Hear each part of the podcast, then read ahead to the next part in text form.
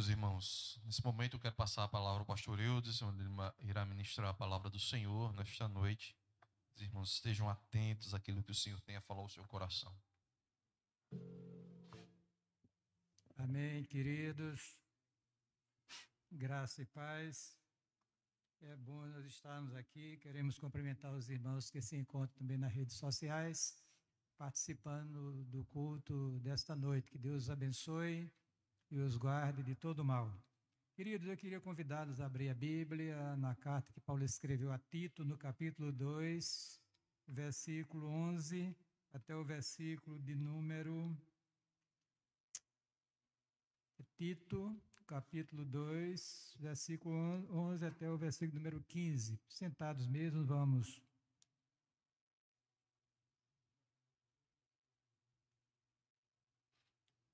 Vamos ler a palavra do Senhor, né?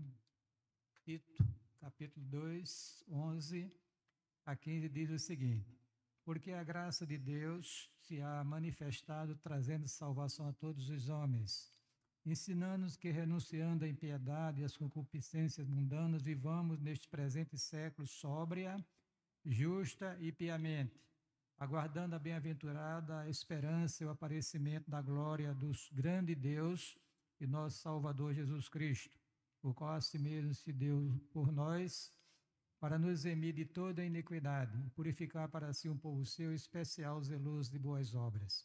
Fala disto, exorta, e repreende com toda autoridade, ninguém te despreze. Que Deus se diga nos abençoar nesta noite, com que lemos na sua santa e bendita palavra. Feche os seus olhos e vamos agora fazer uma oração, pedindo a bênção do Senhor para este momento do culto. Que Deus nos dê graça para sermos breves, mas para compartilhar com vocês a palavra do Senhor na sua integridade.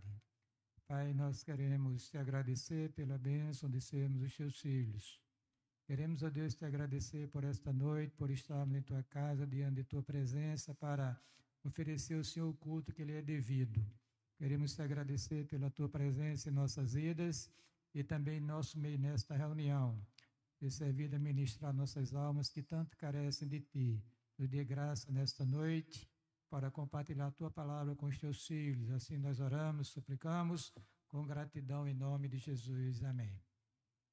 Eu pedi a você que está em casa que fique quietinho, viu? Mas aí no conforto do seu lar, né? preste atenção ao que está acontecendo aqui na casa do Senhor nesta noite.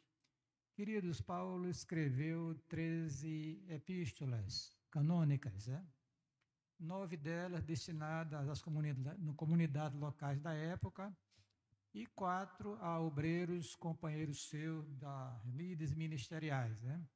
Dentre as cartas que Paulo escreveu aos obreiros, nós encontramos a carta escrita a Tito, um colaborador seu, servo do Senhor, que estava ali trabalhando na obra do Senhor. Né?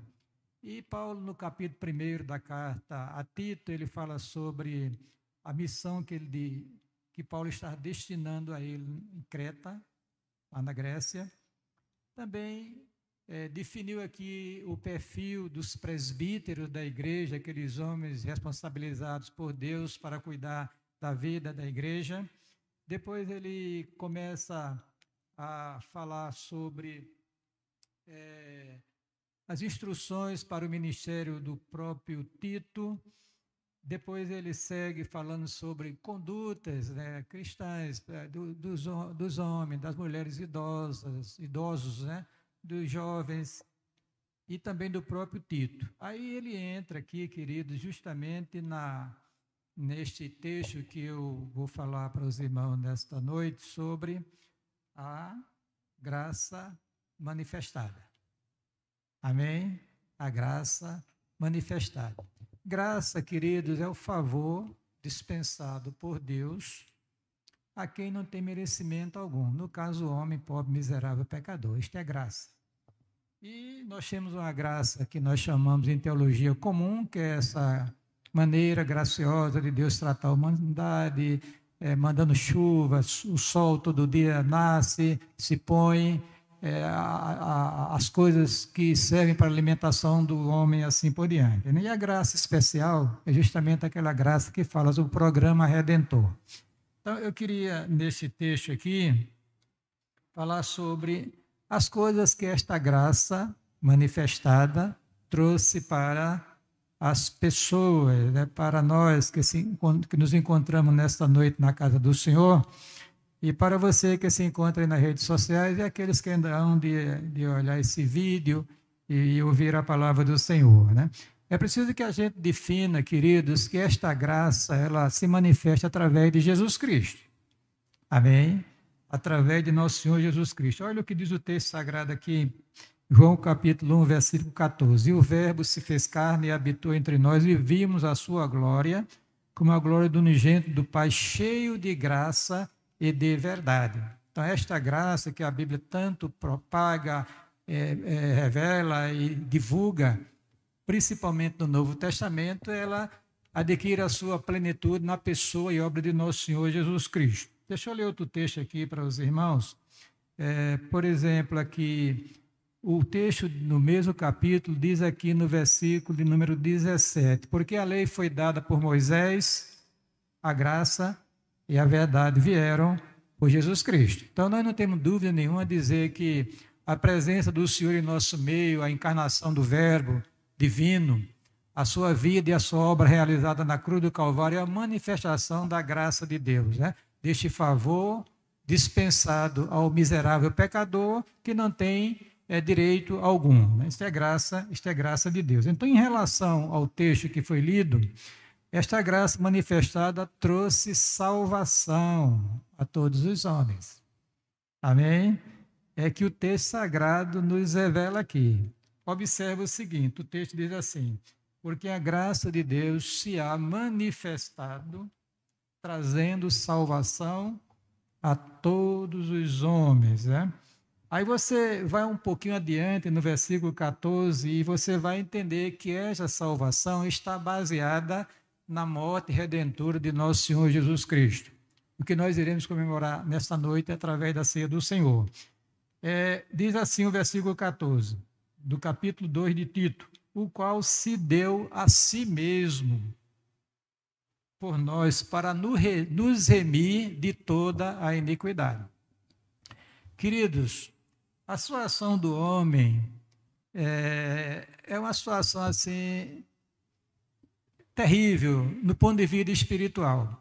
O homem, quando nasce, nasce morto em seus delitos e pecados, destinado à condenação por causa do pecado, porque o texto sagrado diz que o salário do pecado é a morte. Então, é, nós herdamos de Adão já esta culpa do pecado que é imputada a toda a sua descendência, levando a descendência humana já está nascida, digamos assim, os que nasceram, é, já atingida pela morte. Então, quando se fala que a graça se manifestou salvadora, porque salvar de quê? Salvar da condenação eterna por causa do pecado.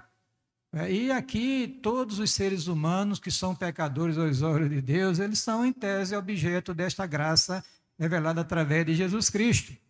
A coisa mais preciosa que alguém pode alcançar neste mundo é a salvação de sua alma, o perdão dos seus pecados, né?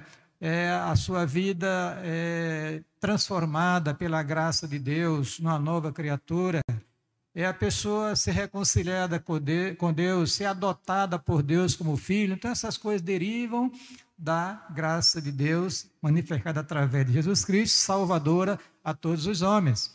O bem mais precioso que alguém possa ter neste mundo, como eu disse, não é ter dinheiro na Caixa Econômica Federal, no Banco do Brasil, no Bradesco, assim por diante. Ter uma casa, um apartamento de cobertura, lancha, essas coisas que encantam os seres humanos aqui na face da terra. E sim, ser possuidor desta graça de Deus na sua vida, que se mostrou salvador através de Jesus Cristo. E observe que esta bênção é para mim, para você, para nós, para você que está nos ouvindo aí no seu lar. É porque a palavra de Deus é bem clara. Se todos pecaram e destituídos estão na glória de Deus, todos precisam, em tese, desta graça salvadora na vida deles.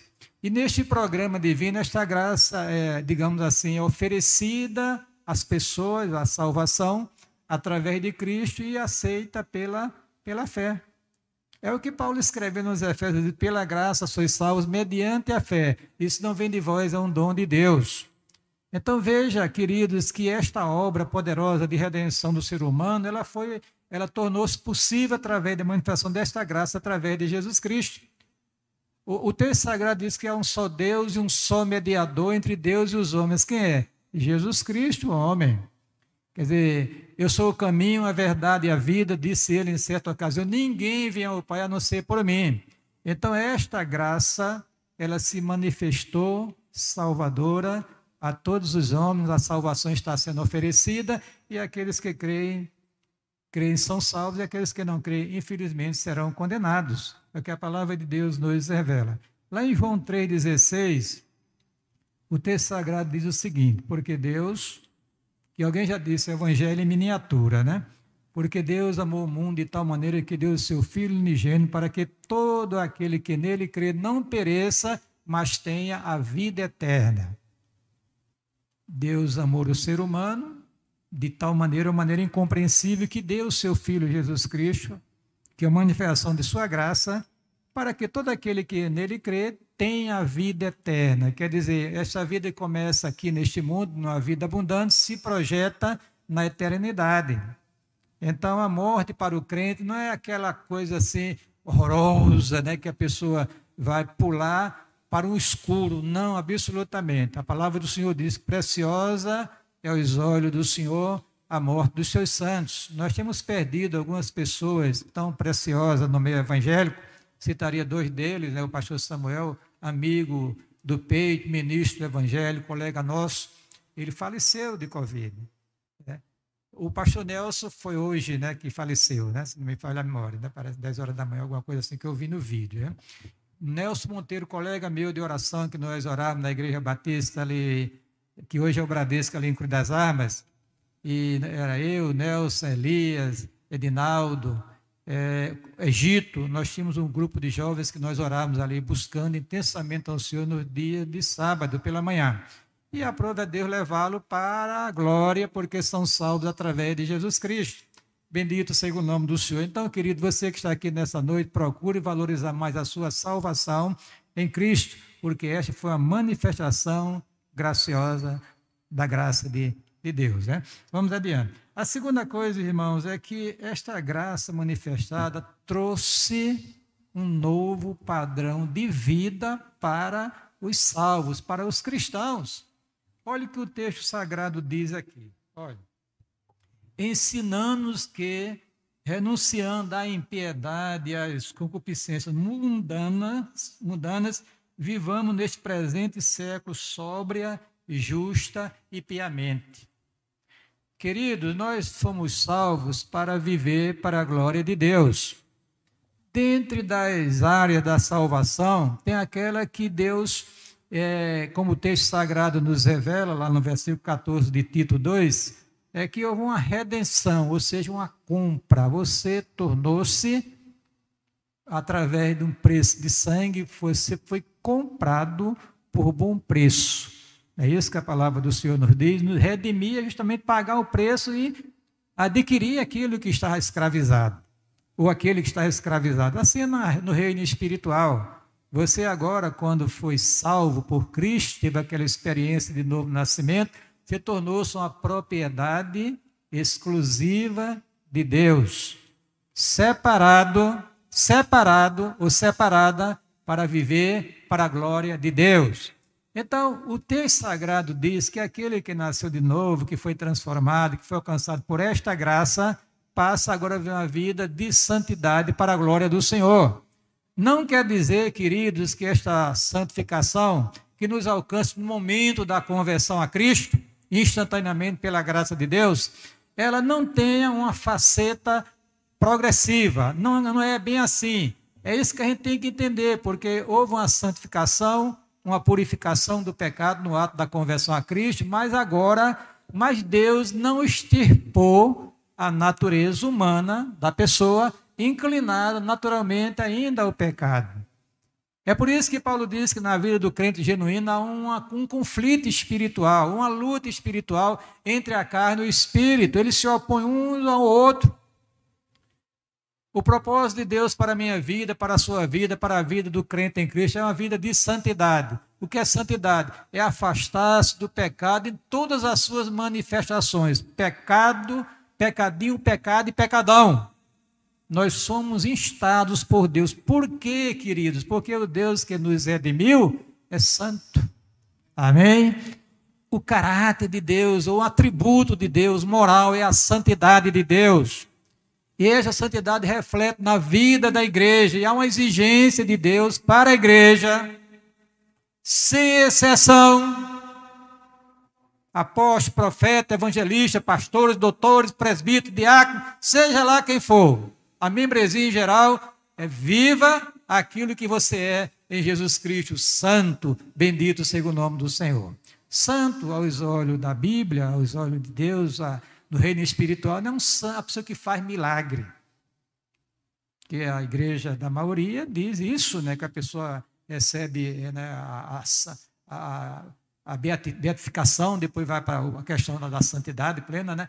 É um santo que as pessoas devem recorrer para ele. Não, santo, segundo os olhos de Deus, da palavra do Senhor, é aquele que foi santificado pelos méritos de Cristo.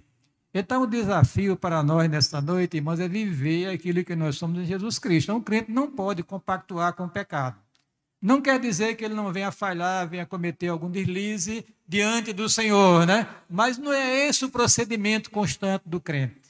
Por quê? Porque nele está uma nova vida, uma nova natureza que foi implantada através do Espírito do Senhor, e esse Espírito nos inclina a uma vida de santificação. Esse é o meu o seu desafio, viver neste mundo da maneira que é agradável ao Senhor. Ou seja, uma vida de santidade. Observe que lá em Levítico 19, 2, Deus se revela a Israel e diz: Olha, é, vocês sejam santos, porque eu, Senhor, vosso Deus, sou santo.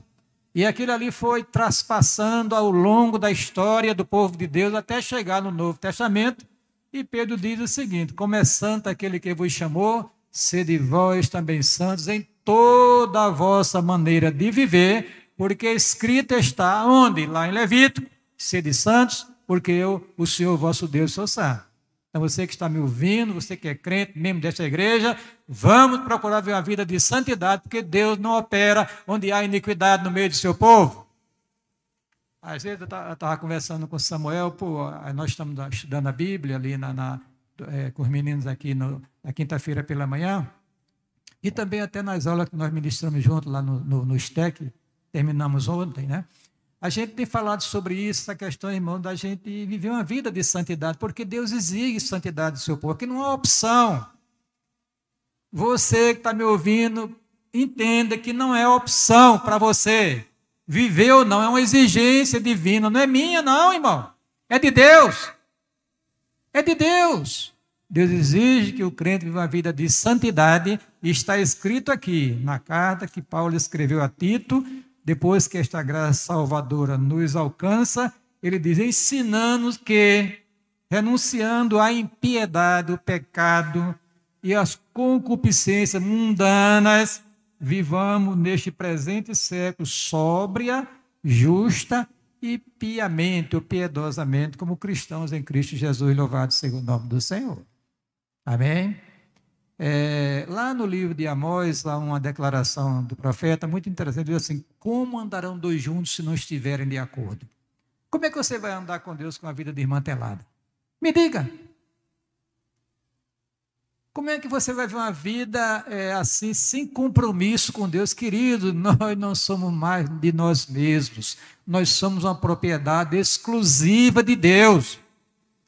Para sempre. E você nunca mais se separará do seu Deus, nem ele de você, bendito seja o nome do Senhor. Mas ele exige da igreja uma vida de santidade, porque ele é santo. Precisamos evitar o pecado em todas as suas manifestações, se quisermos gozar de comunhão com Deus, gozarmos das bênçãos do Senhor. A terceira coisa, irmãos, que esta graça, ela é, revela a bem-aventurança da igreja. Olhe o que o texto sagrado diz, diz aqui. É, aguardando o quê? A bem-aventurada esperança de quê? E o aparecimento de nosso, do nosso da glória do, do grande Deus e nosso Salvador Jesus Cristo. O próximo evento escatológico, que vai ser uma coisa mais extraordinária que possa acontecer na face da terra, justamente a segunda vinda em glória de nosso Senhor Jesus Cristo, que está profetizado. Queridos, em todos os livros do Novo Testamento, à exceção de Filemão, segundo e terceiro João, direta ou indiretamente, este assunto é tratado. A vinda de Cristo para buscar a sua igreja, ela é líquida e certa. Deus é fiel e cumprirá a sua palavra. E ele está montando o cenário, o mundo, para que esta segunda vinda tenha ocasião. Jesus veio pela primeira vez na plenitude dos tempos, quer dizer, Deus montou todo o programa, todo mundo para que o seu filho encarnasse e nascesse em Belém da Judéia. Tudo foi determinado por Deus. A mesma coisa acontecerá no que se refere à segunda vinda do Senhor. Tudo está programado. E eu vou lhe dizer aqui os grandes sinais dessa segunda vinda de Cristo para você ter consciência disso. A primeira coisa, irmãos, é a questão da, da, da digamos, da fraqueza espiritual do povo de Deus. Olha o que a Bíblia diz. Eu estou lendo Mateus 24, 10 a 12. Nesse tempo, muitos serão escandalizados e traiçoeirão uns aos outros, e uns aos outros se aborrecerão.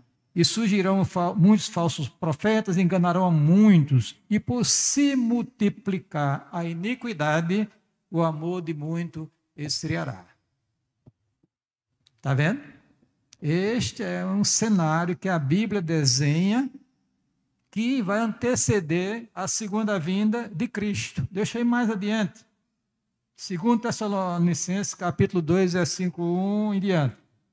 Diz assim: Ora, irmãos, rogamos pela vinda de nosso Senhor Jesus Cristo e pela nossa reunião com Ele, que é justamente o arrebatamento da igreja, que não vos movais facilmente do vosso entendimento, nem vos perturbeis, quer por espírito, quer por palavra, quer por epístola, como, como de nós como se o dia de Cristo estivesse já perto. Ninguém de maneira alguma vos engane, porque não será assim, sem que antes venha a apostasia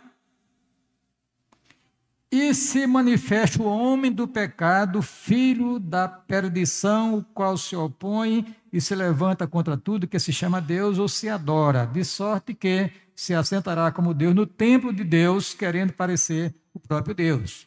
Então, queridos, os grandes sinais justamente é a apostasia ou a aparição do anticristo. Estes são os sinais que a Bíblia nos revela uma maneira clara, enfática, que quando começarem a acontecer, aí não passará aquela geração sem que a segunda vinda de Cristo aconteça. A igreja deve, irmão, ter essa esperança dentro do seu coração. É isso que faz a gente caminhar na vida cristã, saber que um dia esses céus irão se abrir Ouvir-se-á o toque da sétima trombeta. O arcanjo fará uma anunciação e Cristo descerá do céu com poder e grande glória. E os crentes falecidos, aqueles que já morreram na fé, irão ressuscitar, não abrir e fechar de olhos. E os vivos? Aí Paulo diz: Eis aqui o mistério que eu vou revelar agora. Os vivos serão transformados, não abrir e fechar de olhos. Agora todo mundo com corpo glorificado, os crentes ressurretos e os crentes transformados serão impulsionados pelo Espírito do Senhor para se encontrar com o Senhor nos ares, na segunda vinda de Cristo, e o texto diz: assim viveremos para sempre com o Senhor. Esta é a esperança que Paulo falava aqui para a Tito, para pregar esta esperança. Quer dizer, esta bem-aventurada esperança da igreja, o retorno de Cristo para buscar o seu povo, para viver com ele para sempre, louvado seja o nome do Senhor. Mas vamos adiante. A quarta coisa, irmãos, que essa, essa graça manifestada revelou a igreja de Cristo. Olha que o texto sagrado diz aqui. O qual se deu a si mesmo por nós para nos remir de toda iniquidade e purificar para si um povo seu especial, zeloso de boas obras. Está vendo como a igreja e tem gente, irmãos, que menospreza a igreja. E tem até aqueles crentes que acham que a igreja é, local, ela é, o que vale é ser crente. Não é assim, não. A igreja ela tem uma expressão universal que é o conjunto de salvos de todas as épocas. Os que já partiram, os que estão vivos e ainda aqueles que hão de ser convertidos a Cristo. Essa é a igreja na sua expressão universal. Mas a expressão universal da igreja se expressa através das comunidades locais. Paulo, ele escreveu 13 cartas, como eu falei, canônicas, né? nove delas às comunidades locais. Por quê? Para mostrar a importância das comunidades locais aos olhos de Deus, no seu programa Redentor. E no livro de Apocalipse, encontramos sete cartas que Jesus destinou pessoalmente às sete igrejas da Ásia na época. Então, isso mostra a relevância da, da igreja de Cristo como igreja local, onde o povo de Deus se reúne para a celebração ao Senhor. Como a nossa igreja aqui do Geisel, nós somos uma igreja devidamente organizada. Quando eu fui organizar o trabalho lá em Manaíra, que foi na última assembleia, falta só o culto de inauguração, que é no dia 25 agora de, de, de, de junho, uma sexta-feira, se não me falha a memória, por causa da, desses decretos aí de, de, de restrições, né? Por, por questão da Covid, eu disse, querido, nós estamos envolvidos neste momento no maior de todos os projetos que se possa imaginar, que é justamente organizar uma igreja local, a expressão da vontade de Deus aqui neste bairro de Manaíra. Por quê? Porque a igreja, queridos, é do Senhor. A igreja tem membros é, que fazem parte dela, tem as suas autoridades constituídas por Deus, pastor, presbíteros e diáconos, que são as três autoridades das igrejas locais bem definidas no Novo Testamento. E aí está uma igreja organizada. Celebra os sacramentos, como nós iremos celebrar aqui nesta noite a ceia do Senhor como nós batizamos os novos convertidos, nós, a pregação do Santo Evangelho, essa busca por uma vida de santidade, são as características, o perfil de uma igreja neotestamentária, queridos. Isso é uma igreja do Senhor. Observe que Paulo, quando escreveu a Corinto, aos, aos Coríntios, né, ele os chamou de santos, santificados em Cristo Jesus. E observe que tinha problema dentro da igreja local. Diversos. Mas Paulo enxergava a igreja como uma instituição divina, bendito seja o nome do Senhor. Que você possa fazer assim. Também você que está em casa. Você que nunca mais vai à igreja, a casa do Senhor, para se juntar com seus irmãos na fé, para celebrar o Senhor nosso Deus. Porque a igreja existe, irmãos, para celebrar, celebrar o Senhor, cultuar a Deus, edificar-se a si mesmo, proclamar o evangelho de Cristo e cuidar do santo necessitado. Esta é a missão da igreja em síntese.